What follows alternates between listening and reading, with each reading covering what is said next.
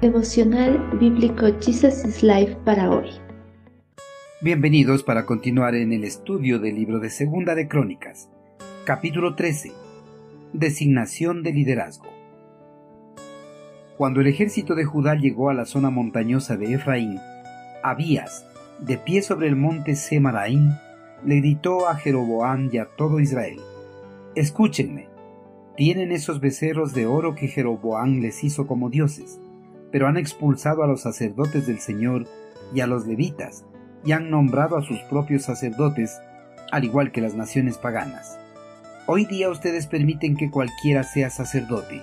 Quien quiera que se presente para ser dedicado y traiga un becerro y siete carneros, puede llegar a ser un sacerdote de esos así llamados dioses de ustedes.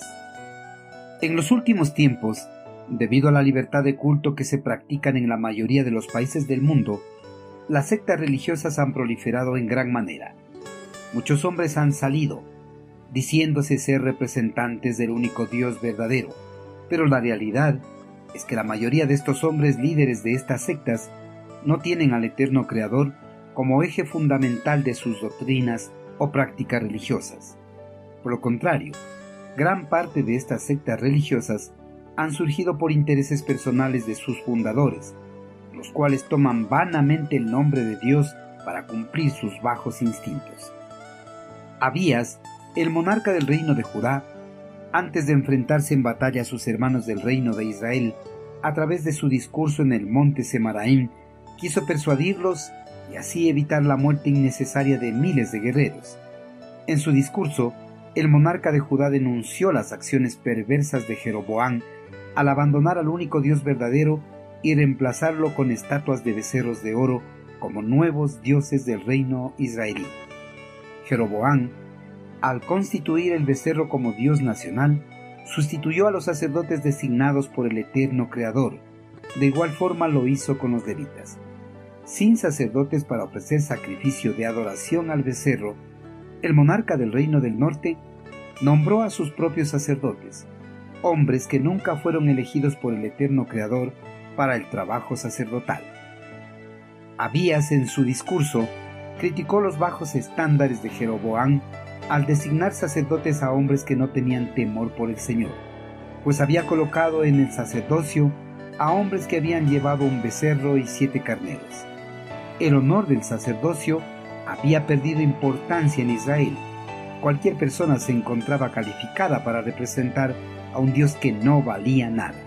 Sin embargo, para poder representar al Dios Todopoderoso, una persona debe vivir bajo sus estándares y no bajo los del hombre. En el presente, hay muchas personas que han tomado el nombre del único Dios verdadero para representarle en medio de los hombres, pero la mayoría de estas personas no están ni medianamente calificadas para ejercer el santo oficio. No toda persona califica para ejercer el pastorado o algún liderazgo ministerial.